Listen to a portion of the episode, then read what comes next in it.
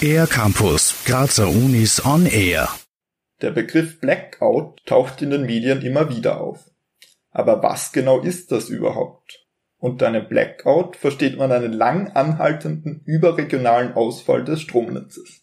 Wie es dazu kommen kann, erklärt Herwig Renner, Professor am Institut für elektrische Anlagen und Netze der TU Graz.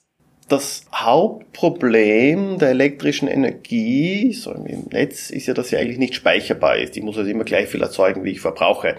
Ich habe die rotierenden Schwungmassen, das ist ein gewisses Speichervermögen. Aber wenn dieses Gleichgewicht nicht stimmt, würde man das erkennen, dass quasi die Frequenz steigt oder sinkt. Die übliche Nennfrequenz liegt bei 50 Hertz. Weicht die Frequenz davon ab, können empfindliche Bauteile in Kraftwerken beschädigt werden. Um solche Schäden zu vermeiden, müssten Kraftwerke präventiv abgeschaltet werden. Wie es konkret zu einem Blackout kommt, kann mehrere Ursachen haben. Herr Wegrenner?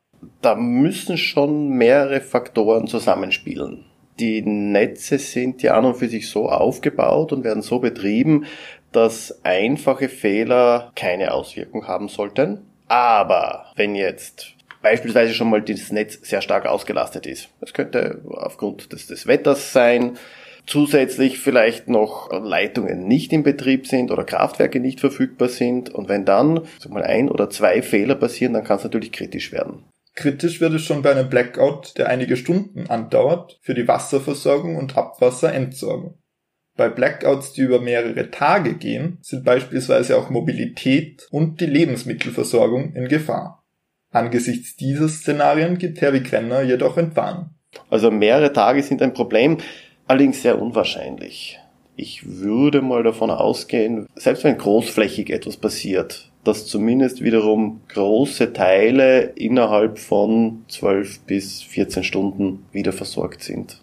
Renner weiß, wovon er spricht, denn das Institut für elektrische Anlagen und Netze führt nicht nur Prognoserechnungen durch, sondern betreibt auch Versuche, wie das Netz im Falle eines Blackouts wieder in Betrieb genommen werden kann. Das Wissen, wie Blackouts verhindert werden können, steigt also weiter. Damit sind lang anhaltende Stromausfälle hoffentlich auch in Zukunft keine realistische Gefahr. Für den R-Campus der Grazer Universitäten Simon Dampfhofer. Mehr über die Grazer Universitäten auf ercampus-graz.at